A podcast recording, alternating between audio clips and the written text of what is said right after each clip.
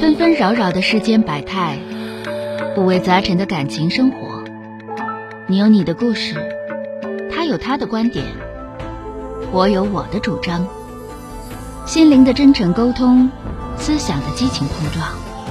欢迎收听《小声长谈》。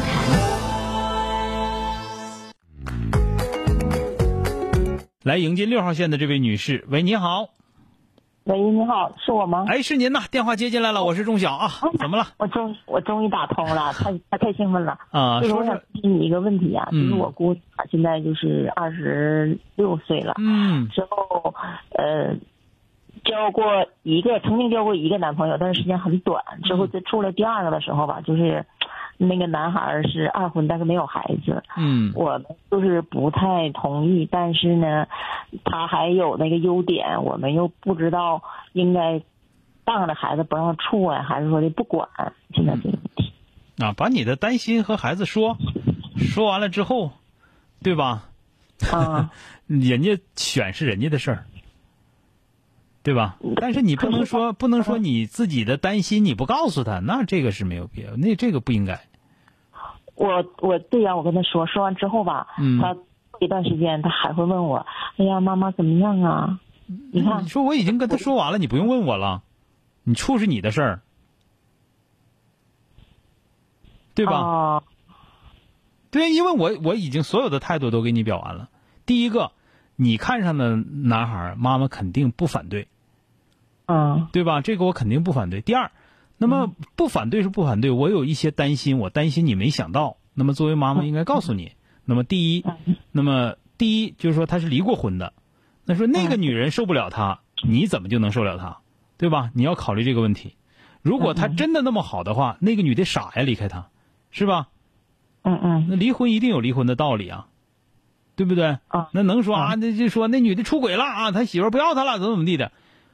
那你说他，就是这个理由，就是这个理由。那咱这么讲呢，他要啥毛病都没有的话，那老娘们说不要他就不要他了，哪那么、哦哪那么容易的事儿啊？有没有人有没有小孩儿？没有，没有小孩儿，这这有可能。分几个月，结婚几个月就离。对呀、那两个人的对对对婚姻的态度都非常不负责任嘛，这不是，对吧？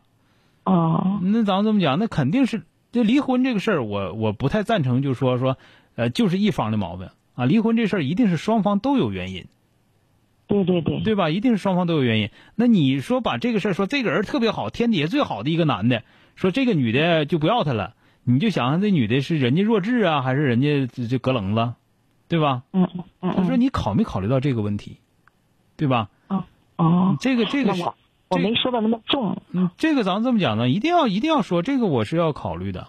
就是作为成年人是一定要考虑这个问题，因为婚姻这个事儿和恋爱是两回事儿，对吧？哦嗯。对第第二个呢，就是这人对你好，他凭啥对你不好啊？是不是？那么除了嗯对你好之外，其他的条件你都看上他啥了，你心里要有数，嗯是不是啊？嗯哎，把嗯，把这个担心都告诉他。完了之后呢，当然，前提是什么？前提你是嗯成年人了，你喜欢的妈妈对你是、对你的眼光，还是对。嗯，我我还是觉得有信心的。